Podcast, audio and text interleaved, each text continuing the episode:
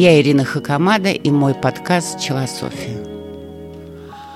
Вы наверняка сталкивались в этой жизни, когда э, слышали о том, как вести более гибкие переговоры, то в ответ вам говорили «это манипуляция», если вы пытаетесь отзеркалить оппонента по переговорам и стать удобным для него – или, например, когда э, кто-нибудь советует, что нужно поменять имидж.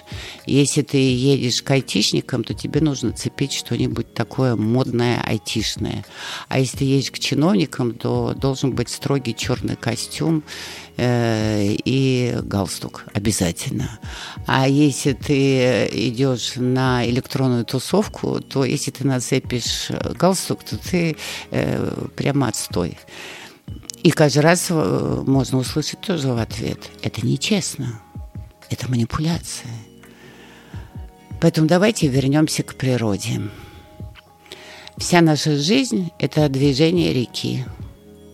Недаром э, во всех мифах и легендах э, человек, когда подходит к концу, то подъезжает лодка с проводником и перевозит его на другой берег – первый символ Христа был рыбой. Вообще-то мы произошли тоже все из воды. И если приблизить зеркало к своему глазу или телефон и сфотографировать, вы увидите, что наш глаз очень похож на рыбе. Все, что происходит вокруг нас, огромное количество людей, с которыми нам нужно общаться, потому что мы существа общественные, мы должны себя реализовывать в контакте с людьми, оставаясь при этом самими собой – тоже похоже на бурную реку. Все потоки информации, которые вливаются и выливаются через интернет, это тоже огромная река. В этой реке, э, так же как и в природе, есть одно чудесное свойство. Река очень гибкая. Если устье реки узкое – то начинается все с каких-нибудь небольших ручейков. Если все потом расширяется, река течет плавно, спокойно.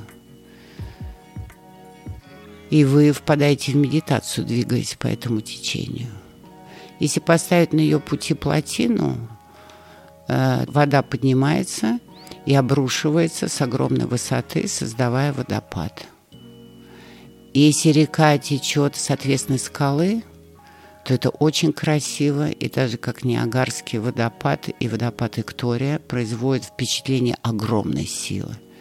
Но буквально через несколько километров вы увидите, что эта вода спокойна, благородна, и она обходит все острые углы на берегу, все препятствия, обтекает э, все камни и все буреломы на своем пути, и при этом продолжает течь.